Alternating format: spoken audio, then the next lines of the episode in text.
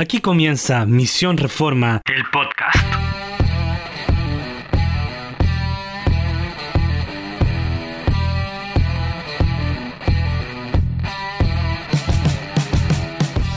Sean todos bienvenidos a un nuevo episodio de Teología de Bolsillo, este podcast de Misión Reforma. Y como ya es costumbre, estamos aquí como cada día lunes. No, mentira, hoy es martes. Eh, tuvimos un pequeño inconveniente técnico, pero antes de contarles quiero saber cómo estás tú, Guillermo.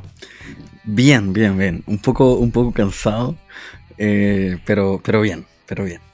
Maravilloso. Yo hoy estoy como nunca. ¿Ya? Y aquí yo quiero hacer un- una. contarle una anécdota a nuestros queridos auditores. Y es tercera Ay, qué vez. terrible, qué terrible. tercera vez que estamos grabando este episodio. Fue. Ha sido una travesía, una odisea. Y como diría ahí el dicho popular, quizás no era de Dios. No, no. Digámoslo, no, es de Dios. No. No, ha sido, fue, ha sido un, un- un lío este, este Sí. episodio propiamente tal. Lo grabamos ayer. Lo grabamos antes de ayer y no sabemos qué pasó. Ayer no se guardó, antes de ayer estábamos grabando y de repente dijimos, sabéis que yo estaba súper cansado, Guillermo estaba en la misma y dijimos, ya grabémoslo mañana mejor para porque estaba quedando muy malo. latero. Pésimo. Malo, pésimo. pésimo. O sea, si ya somos fomes. Ahora, sí que estaba fome. Uy, era una cuestión. po- Podría optar a un récord. Yo creo que lo debimos haber Sí. publicado igual y hubiésemos optado a un récord de, de fomedad. una fomedad total. así- o sea, nosotros mismos que estábamos dentro del podcast, eh, estábamos chateados ya, porque estábamos Sí. cansados ya.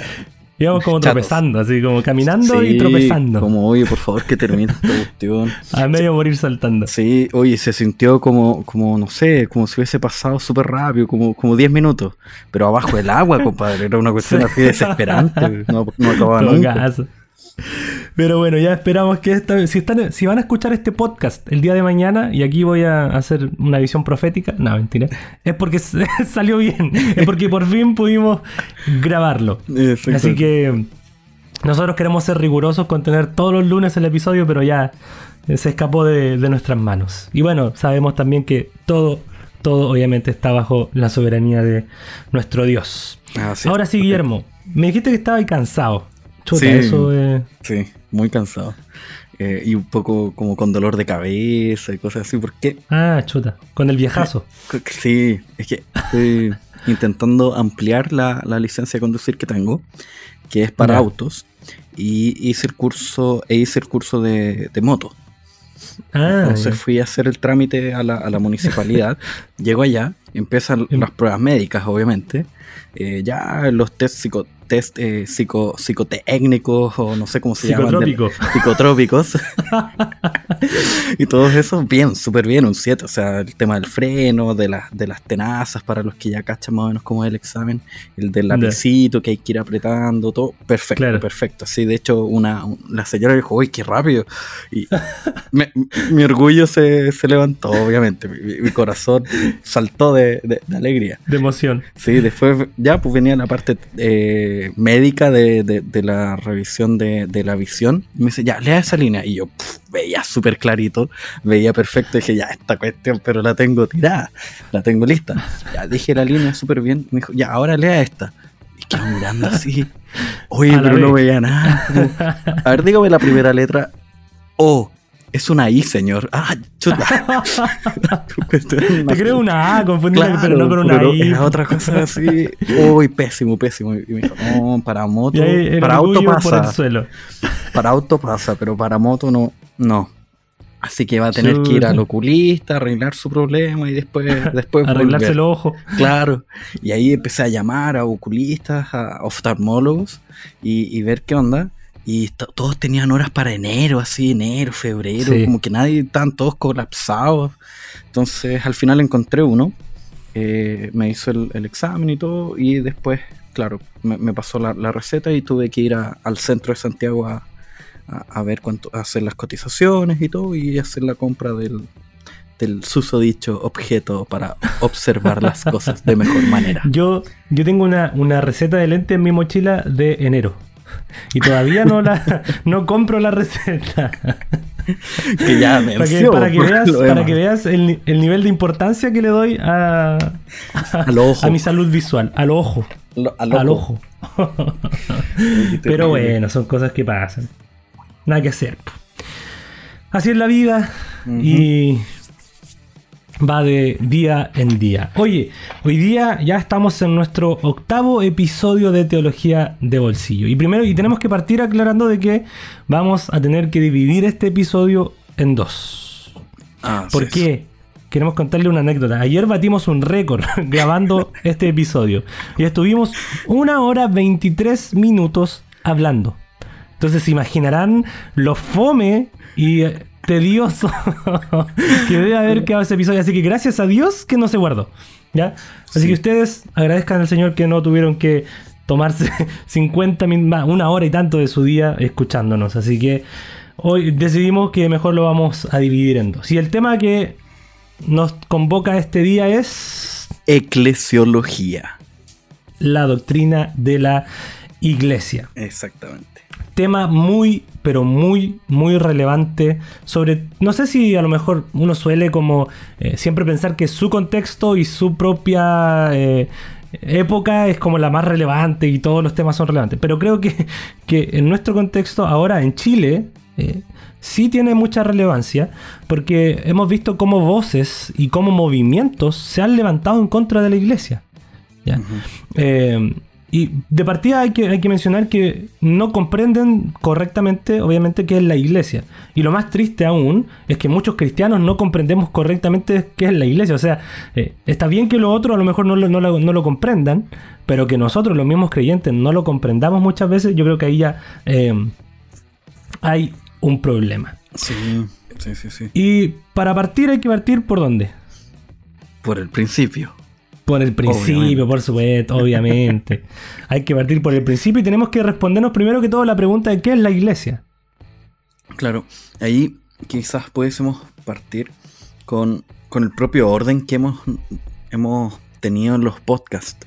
Eh, nosotros comenzamos hablando de, de, la escritura, porque entendemos que es ahí donde Dios se revela, muestra lo que eh, quiere que nosotros conozcamos. Y a partir de ahí nosotros podemos conocer a Dios precisamente. Dios se revela a sí mismo o lo que quiere mostrarnos de sí mismo. Claro. Y después de, de, conocer a ese Dios podemos saber quiénes somos nosotros realmente, ya que nosotros no somos Dios.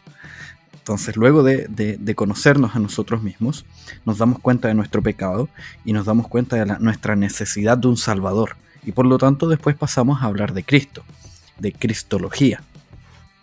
Eh, al, al, presentar luego la obra de Cristo, nos damos cuenta que fuimos salvados por medio de esa obra de Cristo y es ahí donde hablamos de soteriología, de la, de la salvación. Claro. Y después de la salvación necesitamos saber cómo esa salvación se aplica a nuestros corazones. Y es ahí donde estudiamos un poco sobre el Espíritu Santo, que fue el capítulo anterior. Y ahora viene precisamente el siguiente, el siguiente link, que es donde ese Espíritu Santo nos coloca. Y eso es una iglesia, en el cuerpo de Cristo. Entonces, ¿qué es la iglesia? La iglesia es el cuerpo de Cristo, es donde los aquellos que han sido salvados por Dios son posicionados, son colocados. Eh, claro. Entonces, esa vendría siendo la iglesia y no esa visión medio eh, de, como del Antiguo Testamento que muchas veces tienen las, las hermanas más ancianas de la iglesia, donde uno está en el templo, por así decirlo, eh, claro. se apoya en la mesa donde, donde que se utiliza para la Santa Cena y te dice, no, no, mijito, cuidado, el propiciatorio. True story. Historia real. True story. eh, y... A ver, ¿cómo fue dilo no? No, no, no, ya, mira, son las casi 12 de la noche, no estoy para, para, para andar reproduciendo palabras en inglés está bien, en este está momento. Bien ni en ningún idioma, ni siquiera en español.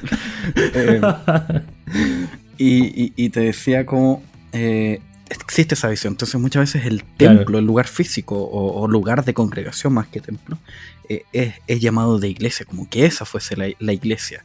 Pero la iglesia es el cuerpo de Cristo propiamente tal. Ahora, eh, ahí podríamos hacer la distinción entre el cuerpo visible, ese, grupo visible de personas, y, y el grupo invisible de, de, personas.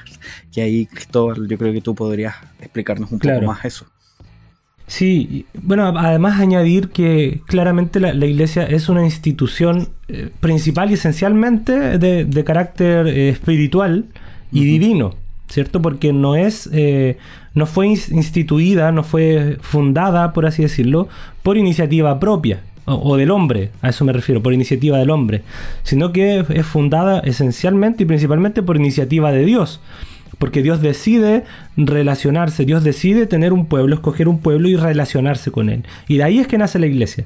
Entonces nosotros ah, vemos que en realidad la iglesia eh, no, no, nace propiamente tal en Hechos 2, que es el texto donde se suele ubicar la fundación de la iglesia, sino que Dios ha tenido su pueblo y su iglesia y el cuerpo de sus escogidos desde mucho antes, desde siempre básicamente. Entonces, eh, la iglesia tiene ese carácter que, es trascendente, por así decirlo, a toda la historia. Por lo tanto, la iglesia siempre ha existido y siempre va a existir. Ahora, como tú bien decías, hay que hacer esa distinción, por así decirlo. Y, no es que estemos separando a la iglesia, no es como que haya dos iglesias, no, para nada. Es solamente son como dos perspectivas, es como que la miramos desde dos, desde dos lados. Mm. Eh, y es la iglesia visible y la iglesia invisible. La iglesia invisible contiene, por así decir, a la iglesia visible. ¿Ya? Es, por así decirlo, la iglesia invisible. ¿Cómo a ver? La iglesia visible contiene a la invisible, ¿o no? No, porque la iglesia invisible trasciende por sobre. Es que. Y ahí, este, mira, es interesante eso. Porque aún la iglesia invisible es visible. Y la iglesia visible también es invisible. Y de hecho, James Bannerman, un, teólogo eh, presbiteriano escocés, dice esto también. Eh, em, enfatiza esta idea de que, si bien nosotros podemos distinguir entre iglesia visible a lo que podríamos llamar las comunidades locales y la iglesia reunida, también es invisible en el sentido de que la iglesia invisible es la totalidad, por así decirlo, de los verdaderos y genuinos creyentes ya de los, de los verdaderos salvos. Porque tenemos que entender de que, tal como se nos muestra también en la Biblia, eh, hay trigo y cizaña en la iglesia. Entonces la idea de Bannerman es que aún en la iglesia eh, eh, visible, ¿cierto? también corresponde con la iglesia invisible, ya que ahí hay escogidos de Dios, aunque nosotros no podamos eh, discriminar y como mirar y decir, ah, este, yo cacho que este. Ah. podemos ver ciertas luces. Yo, lo entendía en, términos de círculos concéntricos. Eh, claro, este también. de, la iglesia visible es lo que nosotros podemos ver. Es, el grupo de miembros, el grupo de personas que ha hecho una pública profesión de fe y pertenece a un grupo eclesial. Es la iglesia visible, visible. Ahora, dentro de este grupo eclesial, obviamente, como tú dijiste, hay trigo y cizaña. Claro. Eh, el trigo vendría siendo eh, esa iglesia invisible, aquellos que son hijos de Dios, fueron llamados, que se encuentran dentro de este, de este cuerpo de Cristo. Pero dentro de esa iglesia visible también hay eh, no creyentes. Justamente. A pesar de que hayan hecho una confesión con sus labios, a pesar de que hayan confesado al Señor con sus labios, con su corazón lo han renegado lo han negado. Claro. Pero aún así, ellos gozan o, eh, disfrutan de las bendiciones de la comunidad y de la comunión del cuerpo de Cristo. Y, están, por así decirlo, en una relación eh, externa ¿ya? En, cuanto a, los, a la, convivencia, a la comunión, etcétera, pero no con una, en una relación genuina con Cristo, que es la marca característica de los verdaderos creyentes, ¿cierto? Que han sido regenerados y ahora están en una comunión eh, con Dios, Comunión que no es posible con el que no ha nacido de nuevo, ¿cierto? Con el que no es creyente. Entonces, eh, como decíamos, el tema de la iglesia visible e invisible son dos miradas de, de la iglesia. ¿Ya? Eh, porque la iglesia invisible abarca la iglesia en su totalidad, ¿cierto? Eh, incluso algunos eh, ponen dentro de la iglesia invisible, bueno, obviamente los, creyentes del pasado, los creyentes del presente y también los del futuro, que aunque no los conozcamos, pero van a ser parte de esta iglesia invisible. Lo mismo con la iglesia, con esa distinción que se hace entre la iglesia universal y local. Ya la Iglesia Universal otra vez abarca la totalidad de todos los creyentes y la Iglesia local se remite a un grupo específico eh, congregado propiamente tal. ¿ya? Eh, que puede ser, por ejemplo, en una, en una, por ejemplo, no sé, si lo hablamos aquí en Chile, en una en una comuna, por ejemplo, o en una iglesia propia, local propiamente tal. ¿ya? Entendemos que en una comuna hay, varias iglesias locales. Pero, por ejemplo, nosotros vemos que en el, en, el, en el Nuevo Testamento Pablo a veces hace referencia a la iglesia en una localidad completa o a veces a la iglesia en las casas o iglesias específicas. Eso igual es interesante. y también hay, ahora también hay, otras cositas que, son súper importantes a la hora de hablar de qué es la iglesia, que son algunas características o atributos que tiene la iglesia, que son cuatro. Claro. Y aquí, por favor, el orden de los... No, el producto de los órdenes no, altera el, el factor. Ay, Eso fue una talla que salió espontáneamente. Reciclando, reciclando. Claramente espontánea. Se, notó, pero espectacularmente lo espontáneo que fue. Eh, algo que no esperaba, claramente. Debería sorprender. En, el intento pasado, en el que salió equivocado, eh, mi querido amigo Cristóbal, eh, uno de los tantos errores que cometimos fue precisamente eso, no, no, nos acordábamos si era el orden de los factores, el orden de los productos, el orden del orden, no, sabíamos qué, era. Y, al final estuvimos con media hora discutiendo eso y por eso salió un podcast de una hora y claro, media. enorme. Pero ahora vamos a dejar llegamos a la conclusión de, que era llegamos a la conclusión de, que era el, orden de los productos no altera los factores. Esa era la, no. ya no alarguemos. No, alarguemos este podcast, por favor. Sí. No, no nos eh, a este podcast. Creo que había cuatro atributos de la iglesia. Ya, no importa el orden. Ya, eso, es el punto. Una. No importa el orden. La iglesia es una. Vamos, vamos, vamos. Vamos, Cristo, vamos, vamos, vamos que se puede. Vamos, Chile. La vamos, Chile. es una. Es santa. Vamos, vamos, vamos. vamos se logra. Eh, católica y es apostólica. Así es. Estas son cuatro palabritas, cuatro atributos, cuatro características de la iglesia que se han mantenido a lo largo de la historia. ¿eh? Eh, eh, no es como que se nos ocurrió o se le ocurrió a algún teólogo, sino que provienen de concilios muy, muy antiguos de la era cristiana, de la iglesia cristiana. Ya por ahí por el siglo V, si no, si no mal recuerdo o siglo V, cuarto, quinto. ¿ya? Y, se, y se, se, llegó a la conclusión de que la iglesia tenía estas cuatro eh, características, estos cuatro atributos. Y en primer lugar, que la iglesia es una. Y creo que evidente a lo que se, a lo que se refiere, o sea, de que la iglesia es una, está en unidad. ¿Cierto? Siempre hablamos de que la iglesia tiene que estar unida, qué sé yo. A pesar de que obviamente nosotros estamos de alguna u otra forma separados, ¿cierto? Eh, en denominaciones que pueden tener cosas positivas, pero también obviamente han acarreado de repente algunas cosas negativas, porque típico que eh, cada uno se, atrinchera en su rancho y nadie lo saca de ahí. Entonces yo creo que... Y, no, no confundan esto con esa palabrita tan... Eh, que hoy día se, usa mucho, que es el ecumenismo. ¿ya? Mm, eh, no. estamos hablando de ecumenismo, estamos hablando de que hay un pueblo ¿cierto? Que a pesar de que tenga diferencias, qué sé yo, confesionales, por ejemplo, nosotros los eh, presbiterianos adherimos a la confesión de fe de Westminster, eh, los bautistas a la confesión de fe eh, bautista de Londres, y así otras confesiones, los anglicanos, los ¿cuánto eran? 39 artículos de la religión. y así otras. sin embargo, hay, muchas cosas que, nos unen más que, que nos dividen, ¿ya? que nos permiten no hacer huevo revuelto entre todos, pero sí poder eh, hacer un trabajo en conjunto. Claro, y, esta unidad, esta idea de, unidad de la iglesia, de la iglesia como siendo una, eh, apunta o se utiliza de varios textos bíblicos que son, son importantes para la fe cristiana. O sea, la propia oración de Cristo, eh, pidiéndole al Padre que su pueblo sea uno, así como Él y, Cristo son uno, así como Dios, el Padre y Cristo son uno es, un pedido sumamente fuerte que, lleva a esta, a esta idea. Así también tenemos el, maravilloso texto de la carta a, los Efesios que apunta en esa dirección, obviamente. Eh, todo, todo él, todo el texto de, la carta a los Efesios. Y, así varios otros textos que muestran eso, el mismo, el mismo hecho de existir un solo camino al Padre.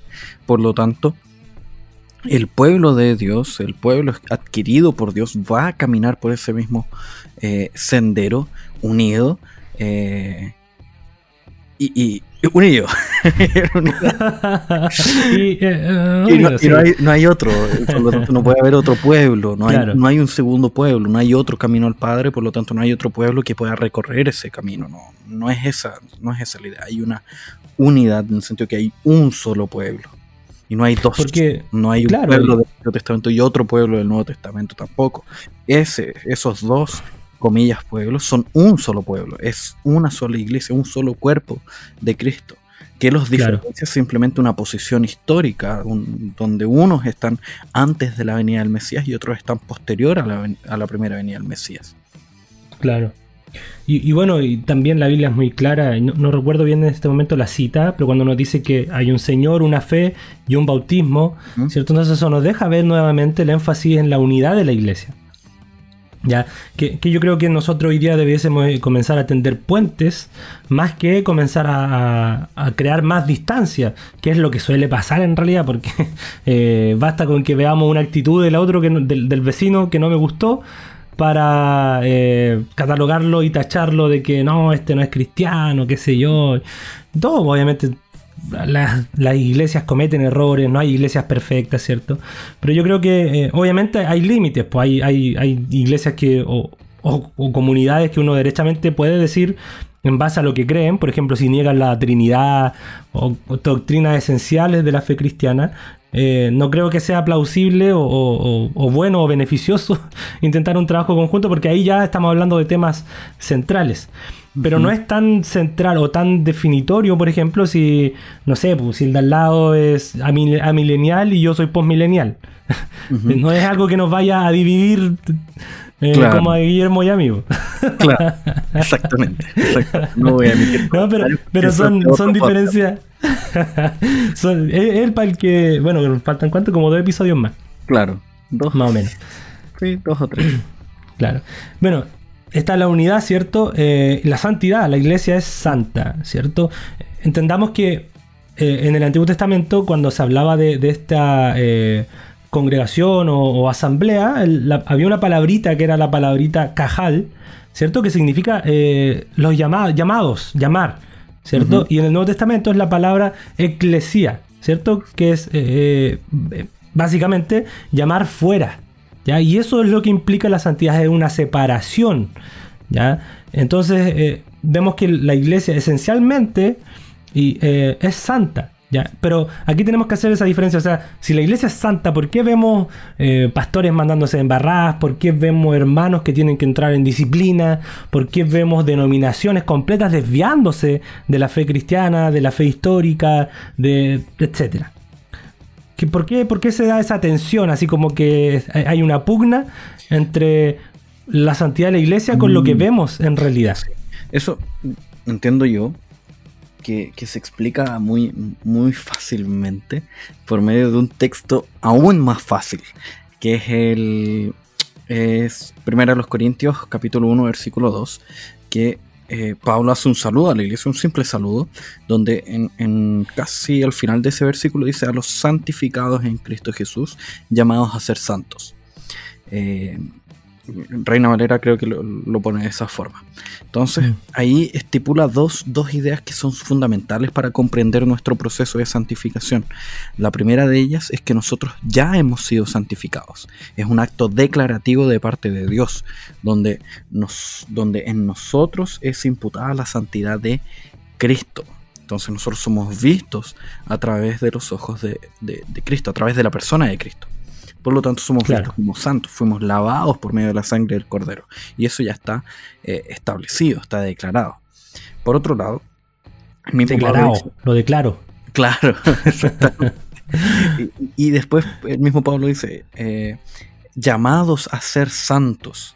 Entonces ahí hay un camino a recorrer, un camino de santidad a ser recorrido por las personas, ya no un acto divino, sino un acto humano que debe caminar por ese camino, valga la redundancia, de santidad en el cual ha sido colocado. Entonces, ¿por, qué, ¿por, qué, pecamos? Porque aún estamos en este proceso de santificación, a pesar de ya haber sido declarados santos, a pesar de ya haber sido separados para una vida diferente. Claro, claro, y es lo que se llama, por ejemplo, la, la santidad posicional, ¿cierto? Que está en una posición de santidad pero que eh, todavía está de camino a, llegar a esa... esa en, la, práctica está de camino a llegar a eso, aunque en un sentido eh, espiritual obviamente y que no es visible a nosotros, eh, ya, ya lo es, ¿cierto? Y también debemos recordar que hay una iglesia eh, eh, triunfante, por así decirlo, que son todos aquellos que ya han partido la presencia del Señor, que ellos ya gozan de esa, de esa santidad que nosotros todavía estamos aguardando y que se va a consumar en la tierra eh, cuando nuestro Señor Jesucristo vuelva nuevamente. Y él, eh, como dice, si no mal recuerdo Tito, que ha separado un pueblo para sí, celoso de buenas obras, ¿cierto? Para el día final y lo presentará delante de sí sin mancha. Creo que ahí eso es en Judas al final.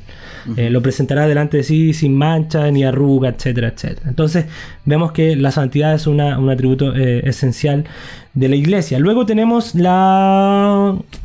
Ah, catolicidad catolicidad. Y aquí no, que no, no, no nos pusimos católicos romanos. no, no, no es la iglesia católica que, adora, que conocemos por adorar a María y, claro. y el Papa y, todo eso. No, no es esa iglesia católica, no nos referimos a eso. Nos referimos a, a, a, otro significado de, de la palabra que tiene que ver con la universalidad que tiene que ver con que alcanza todos los territorios de este, de este gran planeta, así como también todas las eras de este, de este de, esta vida, por así decirlo, todos los, todos los periodos de la historia. Eh, esa es la idea de catolicidad, que todas las personas que han vivido en este mundo a lo largo de los siglos eh, participan de un mismo pueblo. Claro. Y es súper alentadora esa idea, yo creo, porque de repente nosotros siempre, como que, como ya dije antes, tenemos, tendemos a pensar de que en nuestra época está todo mal y que, somos como la generación más importante y que nosotros tenemos que hacer el cambio, esto ya, y no nos damos cuenta de que somos una pelusa en, en la historia. Entonces ahí me. me, me Creí que me una pelusa en el ombligo. Y, la, frase del, la frase de hoy, el hashtag. Somos una pelusa en el ombligo. Corta. Yo lo esperaba así. No, ¿qué iba a decir? ¿Qué iba a decir? ¿Cómo se le puede ocurrir decir esto? No, no. no, por favor. Somos un... Pero bueno, tú lo dijiste, así que ya está dicho. Ya está ya. Pero somos una pelusa en la historia. Eh, y la iglesia eh, trasciende a nuestras propias historias personales. Eh, por lo tanto, creo que eso nos, debiese animar y consolar, sobre todo en un periodo de tanta eh, enemistad, por así decirlo, contra la iglesia. De la iglesia, la única iglesia que ilumina es la que arde, y vamos a cerrar, y ando dando vuelta unos panfletos, hayan sido verdad o no, pero un, poco igual no, no dejan de, reflejar. Eh, ciertas ideas y ciertos pensamientos, o sea, de querer destruir toda herencia de, de la iglesia cristiana, etcétera. Pero ese, ese sentido de, de universalidad, en el sentido de que trasciende la historia la iglesia, eh, yo creo que es de mucho ánimo y consuelo para nosotros, que somos eh, cristianos.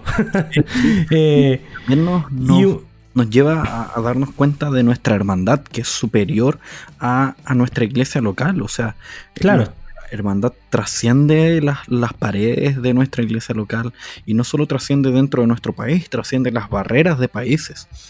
Entonces yo puedo ser tan hermano o sentirme tan hermano de, la persona que está sentada en la banca al lado mío. Bueno, ya no ya por causa de la cuarentena, pero el que está al lado mío en el, Zoom. al lado del Zoom, exactamente.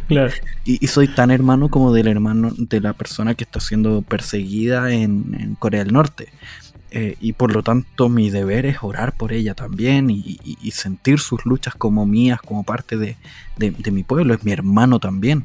Y también nos hermana con, con personas en el pasado. Eh, claro.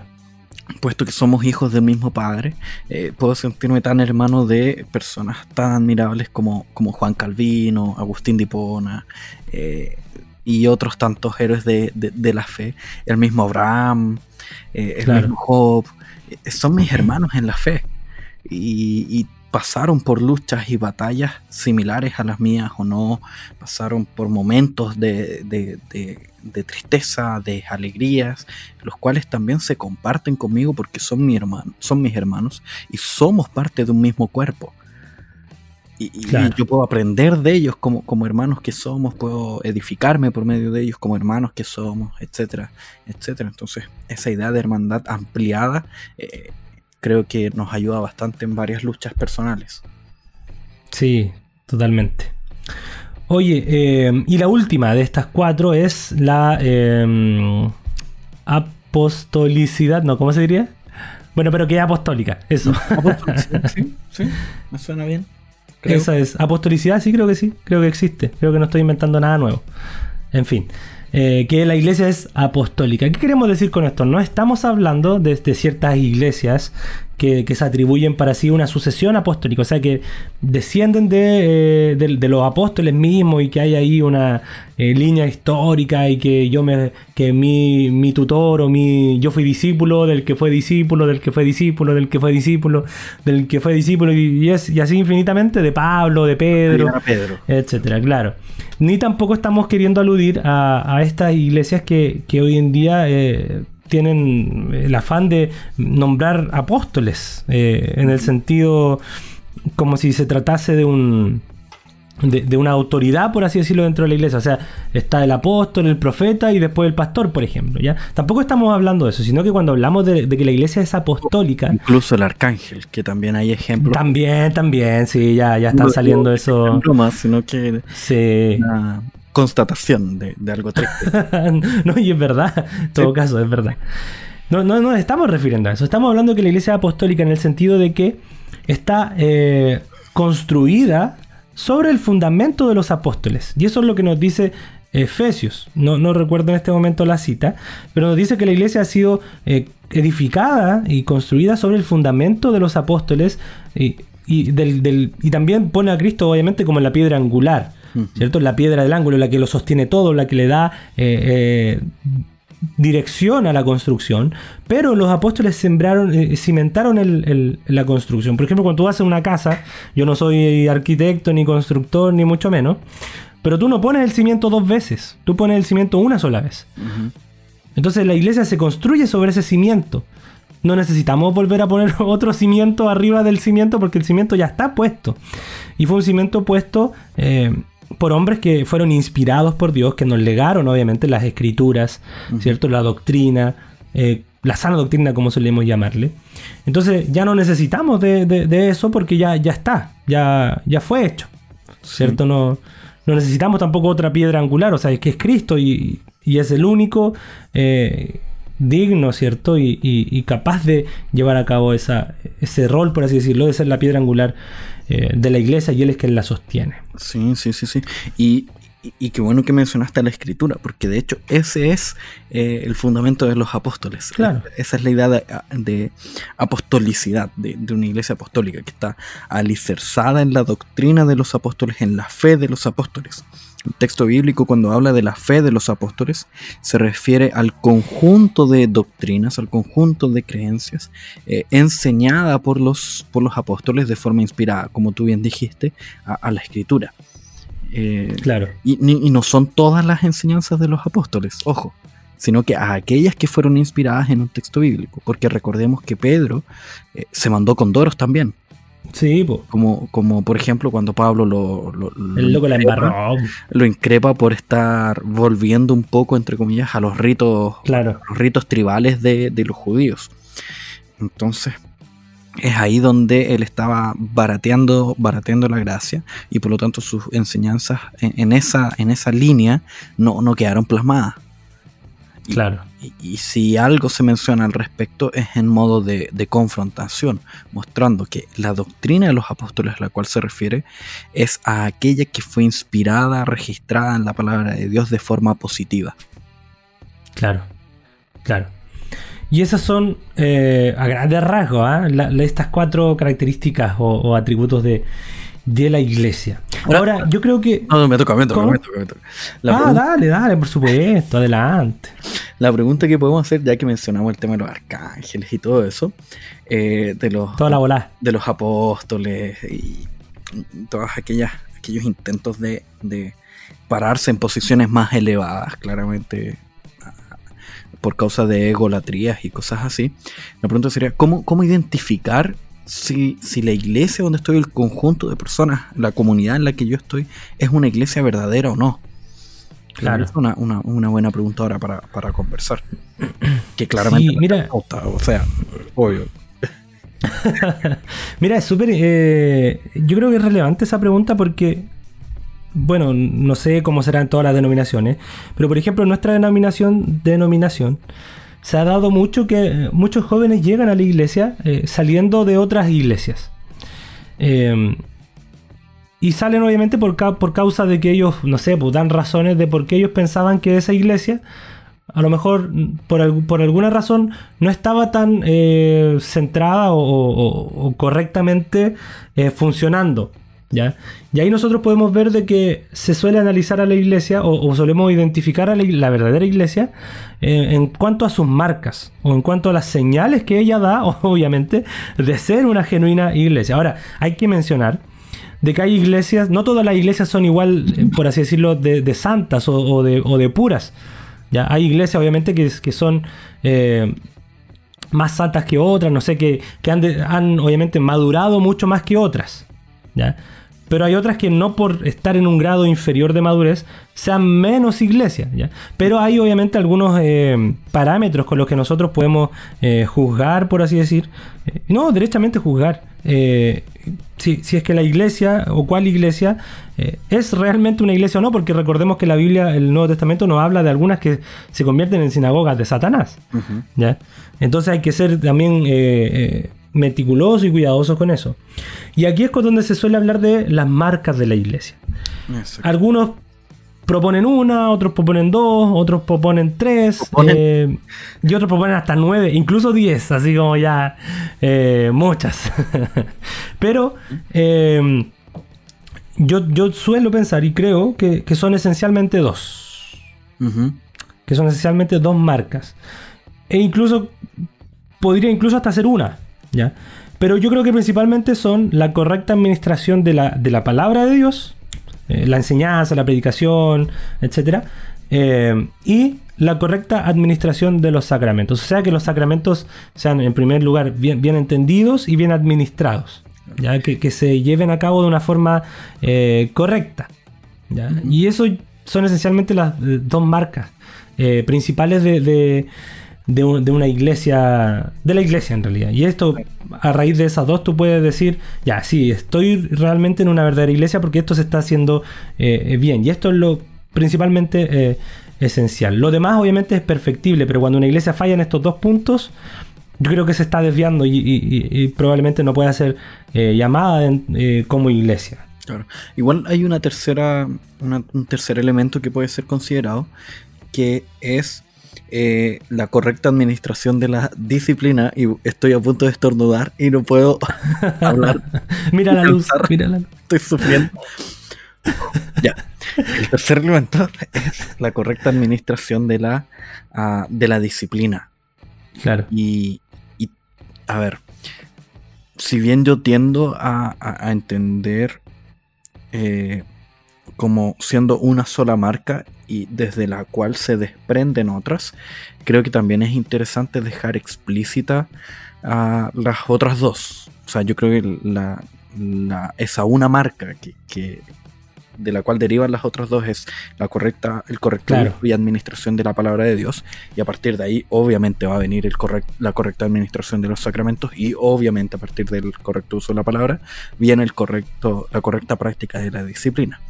Em, claro. Pero si nosotros dejamos bastante explícitos como una marca de la verdadera iglesia el uso de la disciplina, también el correcto uso de la disciplina, nos va a permitir evaluar nuestra, nuestra comunidad eh, con esos parámetros, tenerlo más presente.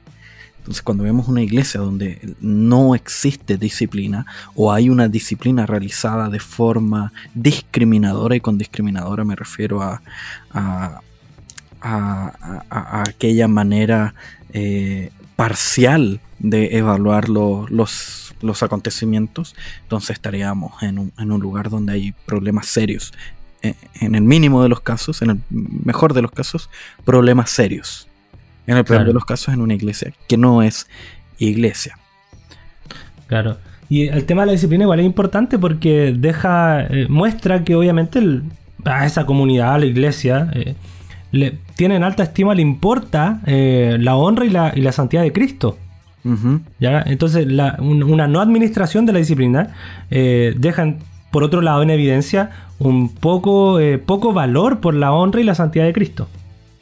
Entonces yo creo que obviamente la, disciplina, y entendamos la disciplina no como el castigo del pastor, no como que el pastor, ah, te castigó, váyase para la pieza, disciplina, no.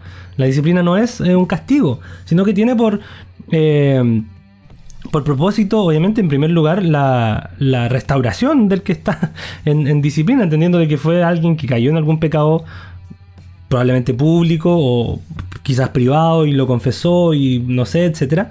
Eh, y tiene que ser restaurada esa persona. Y para eso es la disciplina, no para eh, castigar a la persona o retarla o qué sé yo, sino principalmente para restaurarla y, que después de un determinado tiempo vuelva a, desarrollarse, a desempeñarse en la, comunión, en la comunidad. ¿ya?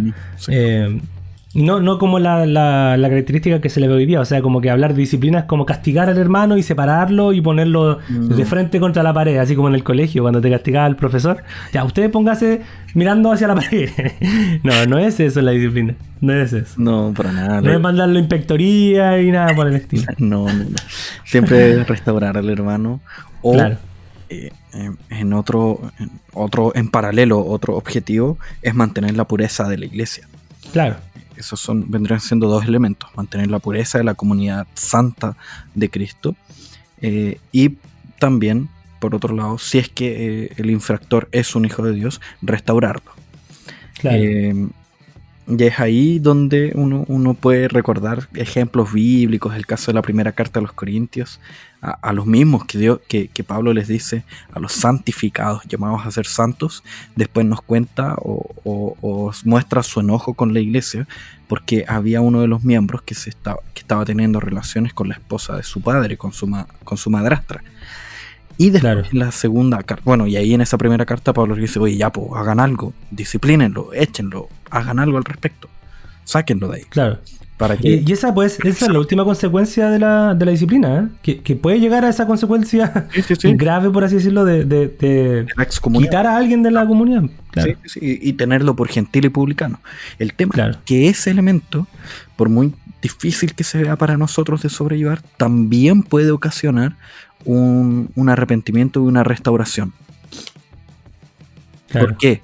Porque va a hacer, y creo que Calvino lo explica en estos términos, eh, va a hacer con que el hermano tenga nostalgia del, cuerpo al cual pertenece, si es que es un hijo de Dios. Claro. Entonces su corazón va, a anhelar volver a donde pertenece. Y es ahí claro. donde este hermano puede ser llevado al arrepentimiento en su fuero, fuero interno. Entonces, y, e interesantemente, en, el, la segunda carta de los Corintios hay un caso en el cual Pablo dice, mira, a este, a este hermano X que disciplinaron, que, expulsaron de la comunión, restáurenlo, porque ha mostrado marcas de arrepentimiento, ha cambiado su forma de vivir, ha cambiado su forma de actuar, por lo tanto, regrésenlo a la comunidad. Y ahí muchos autores han entendido que se trata de la misma persona.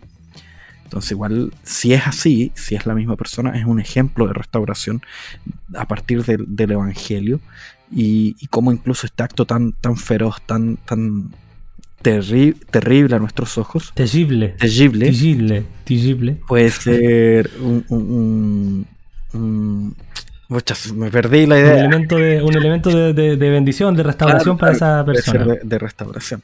Claro. Es ahí donde están esas tres marcas eh, que, muchos sustentan que son, son esas tres, hay otros que dicen que son dos, por ejemplo, el mismo Calvino entiende que son dos, o hay unos que dicen una, como ya lo mencionamos, que vendría siendo la correcta administración de la palabra, y hay otros, como, el caso de, Martín Lutero, que cree que son siete. Entonces, las siete marcas a partir de Lutero vendrían siendo la administración de la palabra, el bautismo y la cena del Señor como por separado, los menciona como puntos separados. Eh, y también la administración de las llaves del reino, o sea, la evangelización, la predicación del evangelio. También lo, menciona. O también dentro de esas llaves del reino se incluye también la disciplina. Entonces, eh, hay un elemento duplo o doble de en, ese, en ese punto, tanto la evangelización como el punto de entrada de estas llaves del reino, o la disciplina como el punto de salida en esta puerta de llaves del reino. El quinto elemento vendría siendo... ¿Ah? No, no, no, dale. El quinto elemento vendría siendo la, la, elección legítima de los ministros. También interesante eso. Entonces, cuando para, para Lutero, si yo estoy en una iglesia con donde eh, existen e-, elecciones ilegítimas, eh, aprovechando el contexto de la contingencia. Eh, con esto no digo que lo sean, para nada. Estoy mostrando la, discusión que, se está discutiendo eso, para nada, por favor, no me malentiendan. sería esta elección ilegítima de ministros sería una muestra de que quizás no estamos en una iglesia correcta. El sexto elemento, la oración y la educación mm. realizadas de forma pública, abierta, también eh, realizada para evitar el, sectarismo. Y por último, la cruz, la cruz de Cristo siendo central en la, en la iglesia. Claro. Oye, ahora este tema de, de las marcas tiene mucho que ver con otro tema que son los medios de gracia. ¿ya? Porque nombramos que las marcas de la iglesia principalmente, bueno, pueden ser tres o, dos, pero si lo llevamos a estas dos, tiene mucho que ver con los medios de gracia porque distinguimos principalmente también dos medios de gracia. Y cuando hablamos de medios de gracia, hablamos, obviamente, como ya lo dices, de medios de gracia. No, ya, hablamos de formas o, vías a través de las cuales Dios. La palabra medios de gracia, vamos hablando de los medios de gracia.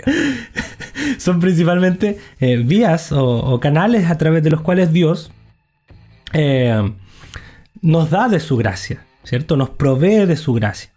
Y son principalmente eh, porque también hay algunos que proponen tres, pero creemos que son principalmente la palabra de Dios y los sacramentos. Los sacramentos entendidos como el bautismo y la cena del Señor.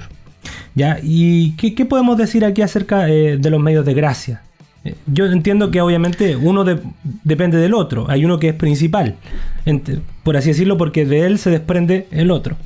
Claro, como decíamos antes con las marcas, aquellos que entienden que, que, es solo una marca, que es la palabra de Dios, el correcto uso y administración y ministración de la palabra de Dios, de ahí se desprende el correcto uso de los, de los sacramentos. A tal punto que en nuestros cultos eh, podemos ver cada vez que se realiza un sacramento, ya sea bautismo o ya sea eh, la participación de la, de la, mesa del Señor, eh, vemos cómo la palabra está absolutamente presente y es necesaria una explicación de la palabra, una predicación de la palabra para poder realizar el rito. El rito vacío no, no, tiene lugar. Claro.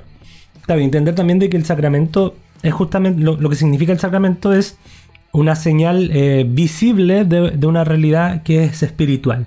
Ya porque en sí mismo el comer del pan y beber de la copa, por ejemplo, eh, no, tiene en sí mismo solo, solo eso, sin el significado que la escritura le da, no pasa de ser cualquier comida, ¿ya? Pero cuando lo hacemos entendiéndolo desde el significado bíblico eh, y, desde la interpretación que la escritura le da a ese hecho, eh, claramente cobra un sentido totalmente relevante para el cristiano, donde el, creyente tiene comunión con Cristo a través del Espíritu santo. ¿ya? cosa similar, obviamente, con el bautismo. Entonces son realidades eh, físicas que simbolizan, eh, eh, señalan una realidad espiritual a través de las cuales Dios, como ya dijimos, nos da de su gracia. Su palabra, por ejemplo, que creo que es evidente que a través de ella nos llega la gracia de Dios, a través de ella conocemos la gracia de Dios, a través de ella conocemos el Evangelio, a través de ella recibimos consuelo, etcétera, etcétera, y etcétera. Entonces vemos que la claramente a todas luces, la escritura, la palabra de Dios es un medio a través del cual nos da, eh, Dios nos da de su gracia. Y algunos incluyen la oración, pero ahí yo creo que nosotros tenemos alguna aprehensión porque la oración es principalmente... Eh, aunque sí, también podemos encontrar paz y, todo lo que quieras, eh, pero es una iniciativa más bien, obviamente, nuestra. ¿ya? Es donde nosotros nos comunicamos con Dios. Sin embargo, los medios de gracia son donde Dios nos entrega y se, comunica Él su gracia hacia nosotros. ¿Ya? Ahí se utiliza las palabras de verticalidad ascendente o verticalidad descendiente eh, en una comunicación con, aquel ser que es mucho más elevado que nosotros. Entonces, estamos en una comunicación, obviamente. Y en esa comunicación hay momentos en los cuales Dios habla y, nos manda cosas, nos envía cosas, en este caso su gracia, eh, y, lo hace de una verticalidad descendiente, es algo que desciende para mí, y a eso se le llama medios de gracia. La palabra y los sacramentos son actos en los cuales Dios me edifica, Dios me habla, Dios actúa en mi corazón. Ahora, la oración vendría siendo este acto ascendente, una comunicación que parte de mí hacia Dios. Entonces es ahí donde puedo, hacer oraciones tan santas como, como, como Dios espera, o puedo hacer oraciones tan equivocadas a tal punto que eh, yo pueda pedir y no recibir porque oro mal, como dice la palabra de Dios. Eh, claro. Entonces eh, es un poco eso, eso lo que ocurre. Ahora, obviamente estos elementos, tanto la, palabra como los sacramentos no pueden ser separados de la obra de Cristo por ningún motivo, están completamente aliados a la obra de Cristo, ni tampoco pueden ser separados del cuerpo de Cristo, de la iglesia, como, como organismo y como institución.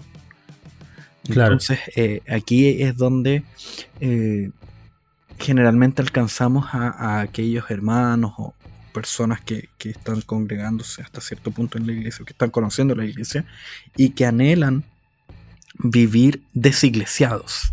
Eh, como ese movimiento hoy en día existe, los desiglesiados, los sin iglesia. Como que quiero a Cristo, pero no quiero la iglesia. Claro, claro. No puede ser eso, no, no, tiene cabida dentro de esto, puesto que eh, los sacramentos no pueden ser vividos fuera del cuerpo fuera del cuerpo de Cristo. No, no puede haber una realización solitaria de los sacramentos. Y por eso mismo tampoco eh, estos sacramentos realizados de forma online eh, tampoco tendrían una, cabida eh, bajo esta concepción. O sea, una, una cena donde cada uno está en su casa y donde el pastor hace la bendición de, de la cena desde su casa y, ahí cada uno se come un pedacito de pan y un poquito de vino, no, no tendría cabida porque el cuerpo no se encuentra reunido físicamente. Y, y si Cristo decide no participar más de este sacramento, eh, porque no está con nosotros físicamente. Cuando Él asciende a los cielos, Él dice, mira, voy a tener que esperar eh, un, poco de tiempo para poder compartir con ustedes de, esta mesa. ¿Por qué nosotros no? ¿Por qué nosotros no podremos esperar a poder reunirnos como, como corresponde, como cuerpo? Entonces es ahí donde vemos algunas aplicaciones inmediatas a, a nuestro contexto de estas, de estas verdades. De estas verdades. Bueno, y eso también recae nuevamente en lo que mencionábamos antes de las marcas de la iglesia, de que ya estamos aquí hablando de la correcta administración de los sacramentos. De darle el correcto sentido y hacerlo de la, de la forma que la escritura manda que, se hagan. Así que ya habiendo terminado con este punto, eh, lo vamos a dejar hasta acá por el día de hoy. Eh, les invitamos, como lo hacemos cada episodio a que puedan compartir esto en sus redes, en sus redes, en sus redes sociales. Eh, envíaselo a tu amigo, mándalo a algún grupo de WhatsApp de tu iglesia, eh, lo que quieran, hagan lo que quieran con la cuestión, pero compártanlo.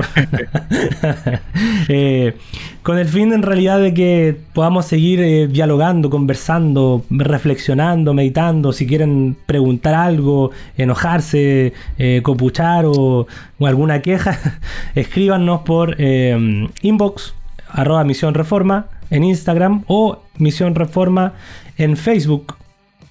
Síganos en Spotify. Y estén atentos porque, bueno, como ya saben, todos los lunes, excepto esta semana, por lo que ya dijimos, eh, estamos subiendo nuevo episodio. Y como ya dijimos la semana pasada, abrimos una nueva sección de saludos. Y tenemos gente que, eh, hermanos, amigos, que nos han pedido saludos. Entre ellos está un hermano que se llama Bastián Plaza, que es de Chihuayante, de la Iglesia Bíblica Bautista de Chihuayante, que nos escucha y dijo, oye, son súper entretenidos y yo quedé para adentro, me dejáis para adentro. Probablemente haya escuchado otro podcast. otro podcast, sí. Sin querer a ti y después chuta. después, después se pegó la cacha y dijo, no, no le voy a decir nada para que no se sienta mal. y también queremos mandarle un saludo a Angie Gómez, que nos escucha desde Temuco. Así que un saludo para Angie, eh, que nos, también nos escuchó y dijo que no tenía plata para el saludo, pero no, por hoy va a ser gratis, ¿ya? No, es, broma. No, vamos a cobrar. Hoy día promo, eh, saludo gratis, ya desde la otra semana ya acuérdense que tienen que eh, hacer su respectivo depósito para poder recibir el saludo. Así que. También saludo a la Katy de, la. Sí, también. De la iglesia de Conce, de la, de la presbiteriana de Conce, quien hizo, compartió el, podcast y dijo: Chuta, no voy a pedir saludos porque no me conviene, pero nada, si era una broma solamente. Así que le mandamos saludos también. También. Oye, ¿y hay algunas informaciones respecto a Misión Reforma? ¿Algunas actividades? Sí, Misión Reforma es el grupo de jóvenes de la Presbi de, de Conce. Y eh, tenemos varias actividades eh, online, obviamente, y si gustan participar, porque a lo mejor en su iglesia no están teniendo actividades de jóvenes, o a lo mejor son el único joven de su iglesia, y quieren, quieren tener una relación más jovial, eh, pueden participar. Qué palabra más vieja, así como anciana, como que no me, no me invita... más de Lolo. Igual, la misma pueden, pueden, participar y, la idea obviamente no es que queramos robarnos las ovejas de, las otras iglesias. No, no, no, no, por favor, no, por favor, no. Estamos en, cuarentena y, sabemos lo difícil que es mantener disciplinas espirituales, mantener comunidad, hacer comunidad en este, en este contexto. Y por lo tanto, si, si gustan participar, adelante, adelante. y siempre y cuando continúen sirviendo en sus iglesias locales donde, donde pertenecen. Esa es una, una condicionante que deben firmar. Y otra actividad que tenemos, eh, que es bien interesante a mi, a mi modo de ver, es un devocional comunitario.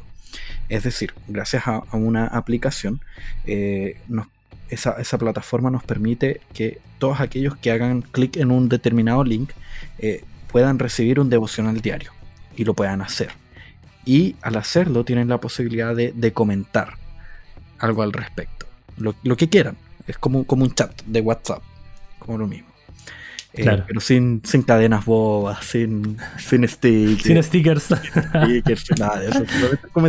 Y la idea es poder darnos cuenta cómo todos quizás tenemos luchas en determinadas áreas y compartimos eh, ciertas peleas contra la tentación y podemos acompañarnos mutuamente en este, en este quehacer devocional, porque a, muchos nos cuesta, a mí me cuesta hacer devocionales diarios y esta plataforma como veo que hay muchos más caminando junto conmigo, eh, se me hace mucho más fácil, se me hace mucho más fácil mantener esa disciplina diaria como que te arrastra a, poder hacer. Claro, claro, y, en un buen sentido, en buen plan, no, no es como una arrastra así, es mala, que, oh, es que lata tener que hacer esto porque si no van a ver que, no lo estoy haciendo. No, no, no, para nada, es como, oye, yo quiero, quiero aportar un poco a mis hermanos y quiero que ellos también aporten a mi espiritualidad y, es genial eso.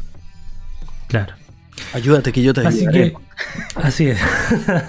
y bueno, y pueden, pueden llegar a todas estas actividades y otras eh, eh, yendo al Instagram de Misión Reforma, en la biografía siempre hay un link de Linktree donde hay varias cositas dentro y ahí pueden igual entrar al podcast, al encontrar el plan de lectura y ahí se publica en realidad todo lo que eh, se va haciendo en Misión Reforma. Así que queridos, nos escuchamos la próxima semana, ya no hay nada más que decir. Nos escuchamos y hasta pronto.